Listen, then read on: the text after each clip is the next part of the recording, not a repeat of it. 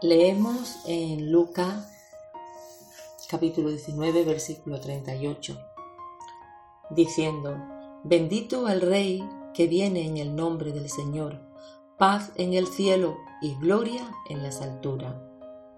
Y en Lucas capítulo 23 versículo 21, Pero ellos volvieron a dar voces diciendo, Crucifícale, crucifícale con muy pocos días de margen, muchos de los judíos querían hacer rey a Jesús y crucificarlo poco después. Cuando Jesús entró triunfalmente en Jerusalén, todos le aclamaban, todos gritaban, bendito el que viene en el nombre del Señor. Todos ponían palmas a sus pies, incluso tendían sus propios mantos para que el Señor no pisase en tierra. Querían hacerle rey. Darían su vida por él si fuese necesario. Era la persona a la que más admiraban y todos iban a seguirle a él. Días más tarde, la misma multitud gritaba tanto que el gobernador casi no podía hablar.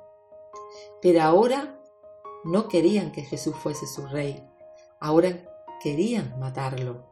Ahora no ponían sus mantos a los pies de Jesús. Ahora le quitaban el suyo al Maestro para dejarlo desnudo. Ahora ya no están dispuestos a dar sus vidas por él. Ahora gritaban para que fuese crucificado y en su lugar saliese libre un terrorista.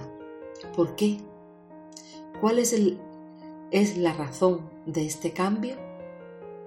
Solo hay una, el pecado de la humanidad, nuestro pecado, porque no tengo ninguna duda que tú y yo hubiésemos hecho lo mismo. Que Jesús dijo, si esto lo hacen en mí, ¿qué no hará en vosotros? Muchas veces podemos pensar que nuestra vida puede ser mejor que la de nuestro Señor y es una gran equivocación. Si a Él lo persiguieron, lo mismo harán con nosotros. Muchas veces nos preocupamos sin razón porque no hemos aprendido a vivir independientemente de las circunstancias. Nos duele, nos duele cuando nos rechazan y nos sentimos bien cuando nos admiran, ¿verdad? Y esto no es sabio, ni siquiera es correcto. Debemos aprender a tratar el éxito y al fracaso como dos impostores que quieren influir solapadamente en nuestra vida. Si los que nos alaban o nos critican tienen algún poder sobre nosotros, creo que somos bastante dignos de lástima. Dios nos dice que debemos aprender a tener gozo independientemente de lo que nos rodea. Tenemos un ejemplo admirable en Jesús. Él era el mismo cuando le querían hacer rey que cuando le iban a crucificar.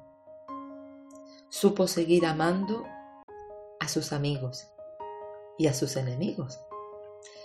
Quiero que recuerde esta frase. El éxito y el fracaso son dos ladrones del gozo. No permita que te domine. Bendiciones y que tengas un buen día.